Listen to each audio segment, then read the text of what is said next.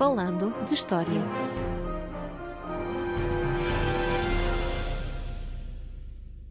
Olá, bem-vindos ao podcast Falando de História, onde eu, Roger Lido Jesus, e o meu colega e amigo Paulo M. Dias falamos de história de Portugal e do mundo. Olá a todos. No episódio de hoje voltamos ao período medieval e escolhemos centrar-nos num episódio da história militar peninsular, a Batalha do Salado, onde, aliás, o rei português Dom Afonso IV ganhou o nome O Bravo, não foi assim, Paulo? É essa a tradição historiográfica, mas, mas como sabemos, as tradições historiográficas valem o que valem. Claro. Um, em todo caso, como também os nossos ouvintes já perceberam, começamos sempre por tentar compreender o contexto geral destes nossos episódios. Por isso, uh, pergunto precisamente qual é este contexto político desta Batalha do Salado em 1340. Como é que era a Península Ibérica neste período? Bom, em meados do século XIV, a Península Ibérica encontrava-se ainda muito dividida. Para nós é normal estar dividida entre Portugal e Espanha, não é? E temos ali Andorra também no canto mas na altura havia uma divisão clara entre reinos cristãos, Portugal, Castela, Aragão e, e Navarra, e o pequeno Emirado Islâmico de Granada, que ainda resistia no sul da península, e ali ficaria até finais do século XV. Qual a aldeia dos gauleses? Exatamente, qual a aldeia dos gauleses. No extremo sul da Andaluzia havia também, desde meados do século XIII, uma presença do sultanato de Marrocos, dos Merínidas, uh, que tinham conquistado alguns, algumas daquelas cidades como Algeciras e depois já no século XIV também Gibraltar. E ao longo da década de 1330 as relações entre Castela de um lado e Granada e Marrocos do outro foram subindo de tom. Tiveram lugar várias campanhas militares, como por exemplo a campanha de Gibraltar em 1333, e mais para os finais da década, o sultão marroquino Abu Hassan decidiu ir mais longe e planeou mesmo invadir e conquistar a Andaluzia parte mesmo sul da Península Ibérica. Algum gosto especial por sol e praia ou algum outro interesse? Sol e ah, praia, creio que não, mas era, era sobretudo porque a Andaluzia era uma região, uma região bastante produtiva, desde logo em termos agrícolas, e além disso permitia também o controle do Estreito de Gibraltar. Controlando o Estreito de Gibraltar, tem-se também acesso à rica navegação comercial que por ali passava, obviamente, ligando o Mediterrâneo ao Atlântico. E o primeiro passo seria conquistar a Andaluzia para depois usá-la como base para avançar para a Extremadura castelhana, para o Algarve ou para outras regiões. E com isto tudo é muito curioso notar que o objetivo final do sultão era, evidentemente, a reconquista dos territórios que séculos antes tinham sido islâmicos, e neste sentido encaixa muito bem também com o que é a mentalidade dos cristãos, que por seu turno querem reconquistar os territórios que tinham sido cristãos durante o Império Romano e depois durante o reino dos visigodos. Quase um debate à volta da mesma questão, a quem é que pertencia ao território, quem é que o queria realmente, verdadeiramente, com todas as aspas possíveis, né, Exatamente, e um debate que não fica concluído até 1492 com a conquista de Granada pelos reis católicos. Mas no século XIV, concretamente, foi com o intuito de conquista que o sultão Abu Hassan desembarcou em Algeciras, precisamente nesse extremo sul da, da Andaluzia, em inícios de agosto de 1340. E já em finais de setembro abriu mesmo as hostilidades com Castela, cercando Tarifa, a única praça forte que os castelhanos tinham naquela região. Portanto, foi só nessa altura que os castelhanos se aperceberam da invasão marroquina, quando chegaram a, a cercar Não exatamente. Um, há vários meses que a invasão era esperada, já que o sultão costumava transportar com alguma regularidade tropas entre o Norte de África e as praças de Gibraltar e Algeciras.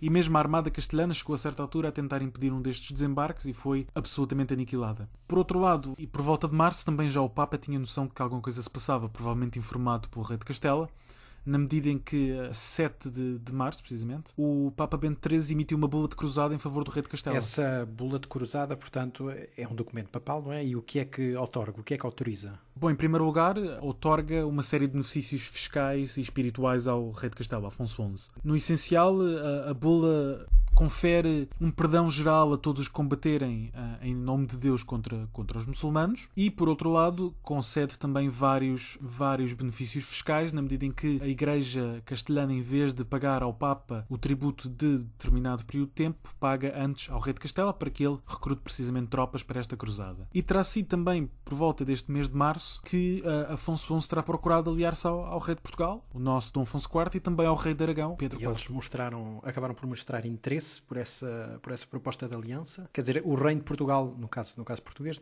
que nos diz mais diretamente a respeito, uh, estava também em perigo relativamente a esta invasão do Norte de África?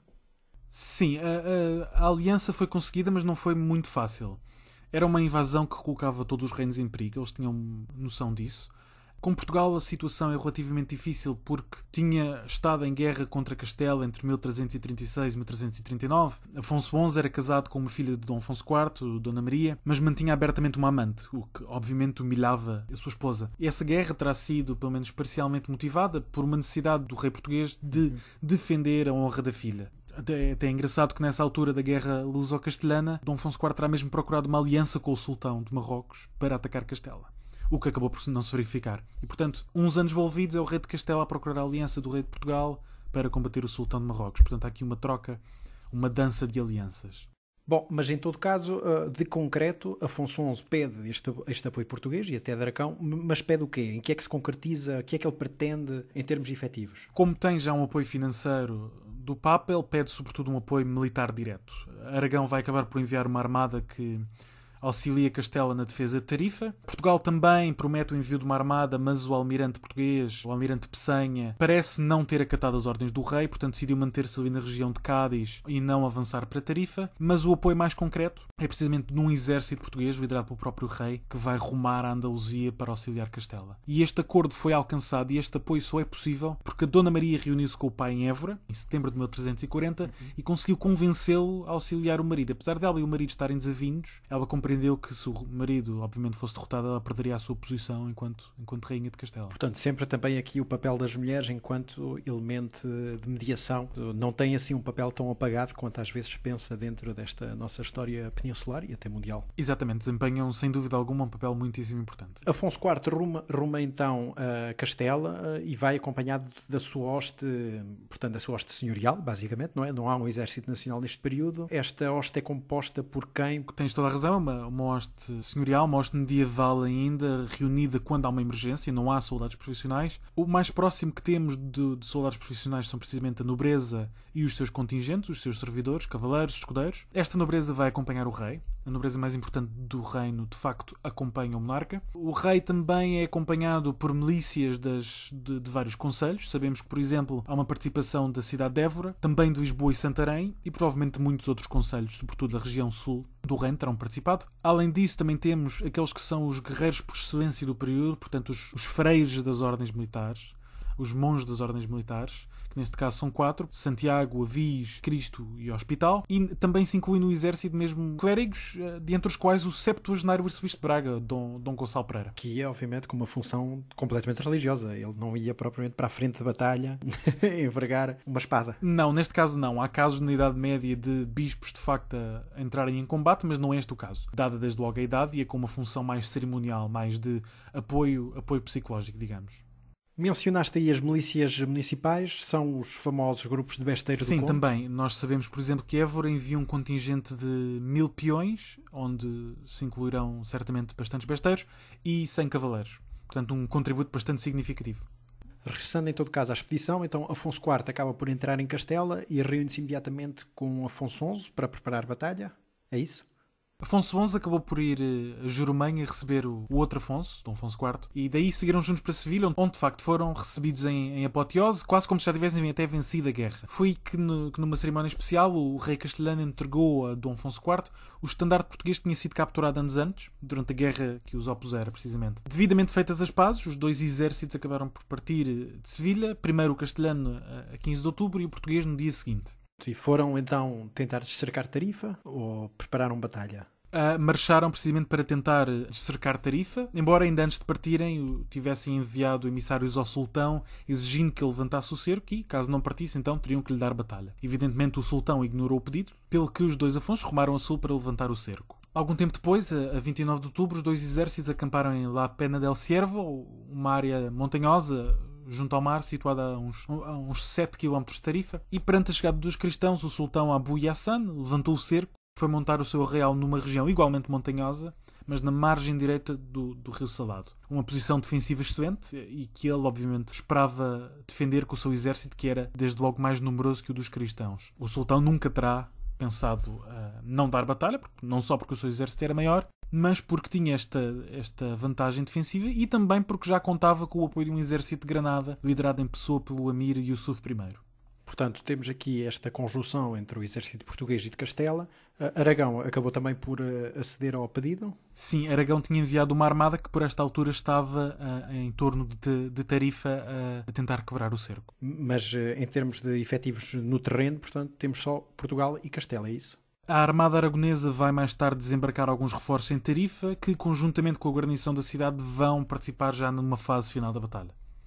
Uh, em todo caso, portanto, temos estes, estes, dois exércitos peninsulares cristãos de um lado e já temos os exércitos uh, muçulmanos do outro. O que é que acontece em Barragora? Algum tempo de espera? Entra-se imediatamente em combate? No dia 29 de outubro, portanto, no dia em que os exércitos cristãos chegam e em que os exércitos fazem aquela troca de posições para se colocarem frente a frente, ainda não há, não há batalha. Uh, Reúne-se o Conselho de Guerra de Afonso XI e de Dom Afonso IV, onde rapidamente chegam duas conclusões. Primeiro é que os muçulmanos vão sem dúvida alguma, manter as suas posições defensivas. Não vão abdicar da vantagem tática conferida pelo Rio, que é, evidentemente, um obstáculo que provavelmente seria difícil transpor. Por outro lado, concluíram também que os marroquinos e os granadinos, tendo em conta que estavam acampados em sítios diferentes, provavelmente iriam combater também separadamente, porque era necessário aos exércitos cristãos também fazerem o mesmo. Assim, decidiu-se que o exército castelhano atacaria o exército magrebino, enquanto os portugueses atacariam a hoste de Granada. Nessa mesma dividir para reinar. Exatamente, dividir para reinar. E nessa mesma noite acabou também por se decidir enviar uma, um contingente de mil lanças de cavalaria e quatro mil peões, portanto, ainda uma força considerável, que foi enviada para reforçar a guarnição de Tarifa. Com isto, esperava-se que essa guarnição, com este contingente, pudesse, mais tarde, como de facto acabou por acontecer, pudesse atacar a retaguarda dos exércitos inimigos. Mas, mas já lá vamos. Mas é aí então que se dá finalmente a batalha? Já estamos aqui há quase meia hora à espera da batalha. Sim, eles esperaram efetivamente um dia inteiro. Uh, porque é só no dia 30, logo pela manhã, que os exércitos se colocam em posição. Como era relativamente comum na Idade Média, Amanhece, uh, os cristãos ouvem missa, uma missa campal, celebrada pelo arcebispo Toledo. Também era por isto, obviamente, que, que figuras do clero integravam claro, as hostes. Claro. Durante o sermão, o arcebispo fa fala sobre, naturalmente, sobre a bula de cruzada, promete o céu àqueles que morrerem a lutar pelo nome de Cristo e, obviamente, que também não pode deixar de louvar as qualidades do, do, do Afonso XI, não é? Espiritualidade, esta espiritualidade desempenha sempre um papel muito importante na guerra deste período. O exército português, por exemplo, fez-se acompanhar da Vera Cruz de Marmelar, um suposto suposto lenho da Cruz de Cristo, que foi transportado pelos hospitaleiros, liderados por Dom Álvaro Gonçalves Pereira, pai do célebre Nuno Álvares Pereira. Além desta missa, temos também ainda discursos proferidos pelos reis e que também armam alguns cavaleiros, portanto, formas comuns de incentivar as tropas antes do combate. Feita esta introdução, as hostes acabam por abandonar os acampamentos, dirigir-se às margens do Rio Salado, onde de facto irá decorrer a batalha. Isto ainda durante a manhã, ainda estamos de manhã do dia 30. Exatamente, ainda durante a manhã. E quantos homens é questão de cada lado? É, é, sempre muito complicado falar de números para este período. As fontes, quando sequer falam de números de combatentes, ou exageram muito ou ocultam o que sabiam. Em muitos casos, simplesmente não se fazia ideia de quantos homens seriam. Os reis saberiam mais ou menos quantos homens tinham, mas provavelmente nunca saberiam os números certos e, e não era possível, no final de uma batalha, saber ao certo quantos morreram. Quantos morreram, quantos fugiram, quantos foram capturados. Claro. Sabia-se sim apenas os destinos das figuras mais destacadas, dos nobres, sobretudo os mais poderosos. Estes sim, notava-se a sua falta quando o nobre tal morria ou era capturado. Tirar a raia miúda, enfim, mais ou menos um, neste caso, para a contabilidade não fazia grande diferença. Sim, para, para as famílias fazia grande diferença, mas para o rei, para a nobreza e para quem fazia estas claro. contagens não importava muito. Relativamente à Batalha do Salado, temos algumas estimativas baseadas nas fontes da época, mas que ainda assim, obviamente, estão longe de ser, de ser completas. Há fontes muçulmanas para este, para este confronto? Sim, existem fontes muçulmanas, existem fontes para ambos os lados que referem elementos comuns, portanto, são relativamente fidedignas. Mas voltando à questão dos números, nós temos do lado direito do Rio Salado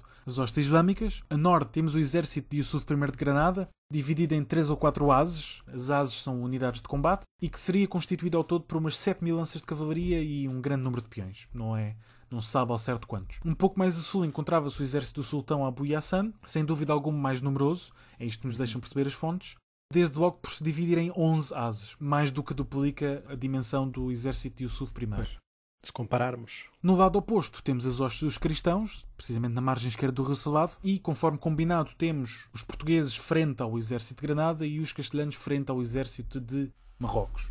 Cada um dos dois reis comandaria mais ou menos um número equivalente de homem, entre 4.000 e 6.500 lanças de cavalaria e alguns entre 6.000 e 10.000 peões cada. No geral, eh, números muito impressionantes, mas que ainda assim pois. parecem ter ficado aquém das dimensões das hostes combinadas do inimigo. Sem esquecer, claro, que mesmo para este período e até, enfim, até à modernidade quase, exércitos de grande dimensão são praticamente impossíveis depois de ordenar. Não há cadeia de comando capaz realmente para exércitos com milhares e milhares, como nós conhecemos hoje em dia, eh, mas em combate combate e já agora, para mesmo para o século XVI, estima-se que um exército até entre 30 a 50 mil homens seria o máximo dos máximos para se conseguir eficiência no campo de combate, porque depois a partir daí já não há realmente forma de se conseguir transmitir uh, as ordens e, e, realmente acatar e ordenar mesmo no campo de batalha. Portanto, para este período e nos séculos antes, a mesma questão se impõe. Sim, sem dúvida alguma. Ah, não há, não é possível a economia medieval alimentar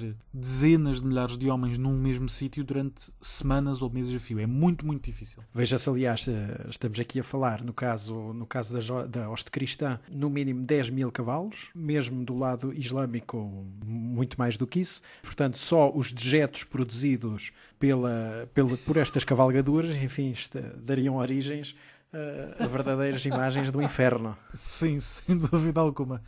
E de facto há, há, vários historiadores que já fizeram os cálculos de, da alimentação dos cavalos e também de, de da quantidade uhum. de dejetos e de urina emitidos tanto por homens como claro. por animais e os números são impressionantes. Um dia Exatamente. dedicaremos um episódio claro. a isso. Sim, porque não? Porque não?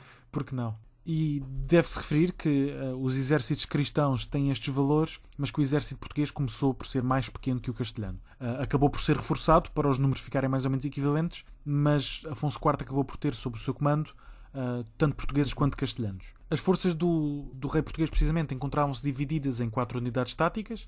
À frente, uma vanguarda, com uma ala de cada lado, e atrás, naturalmente, a retaguarda. Por seu turno, a hoste castelhana dividia-se em, em, cinco unidades: vanguarda, retaguarda, entre estas uma, uma chamada o corpo do meio uhum. e também uma ala em cada lado. Os vários contingentes cristãos encontravam-se formados em tropel, uma formação mais útil para atacar do que para defender, porque a iniciativa estava precisamente do seu lado. Eram eles que estavam a atacar, portanto tinham que ser eles a dar início às hostilidades.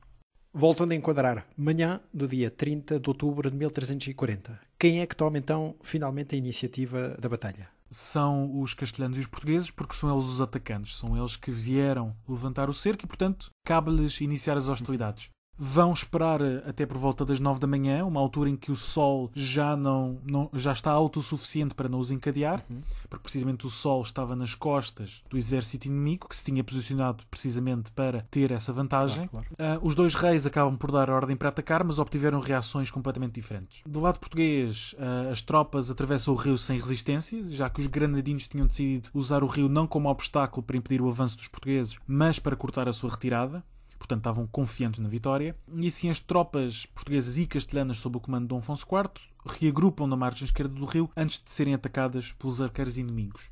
Estas tropas portuguesas uh, e castelhanas conseguem romper a vanguarda de Granada, que se tinha afastado demasiado do resto do exército, e no combate corpo a corpo que segue, o avanço português acaba por ser impedido, porque as tropas de Granada não só são mais numerosas, como também estão mais frescas e começam a ganhar vantagem. O momento decisivo parece ter sido quando as forças de Dom Álvaro Gonçalves Pereira, portanto, o prior do hospital, carregam contra as tropas de Granada, carregando o lenho da Vera Cruz de Marmelar.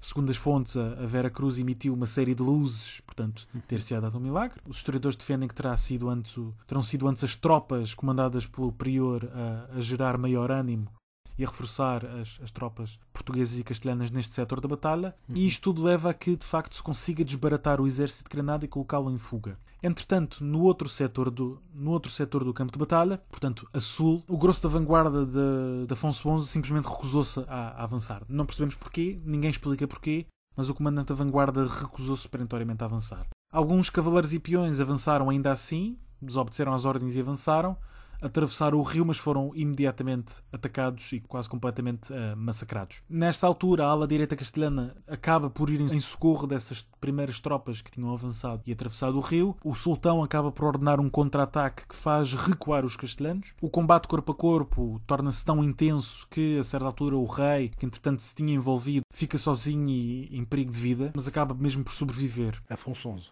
Afonso XI, exatamente. No momento em que as forças castelhanas aparentemente estão a ganhar vantagem e as tropas marroquinas recuam, alguns contingentes de castelhanos aproveitaram para atacar o arraial inimigo.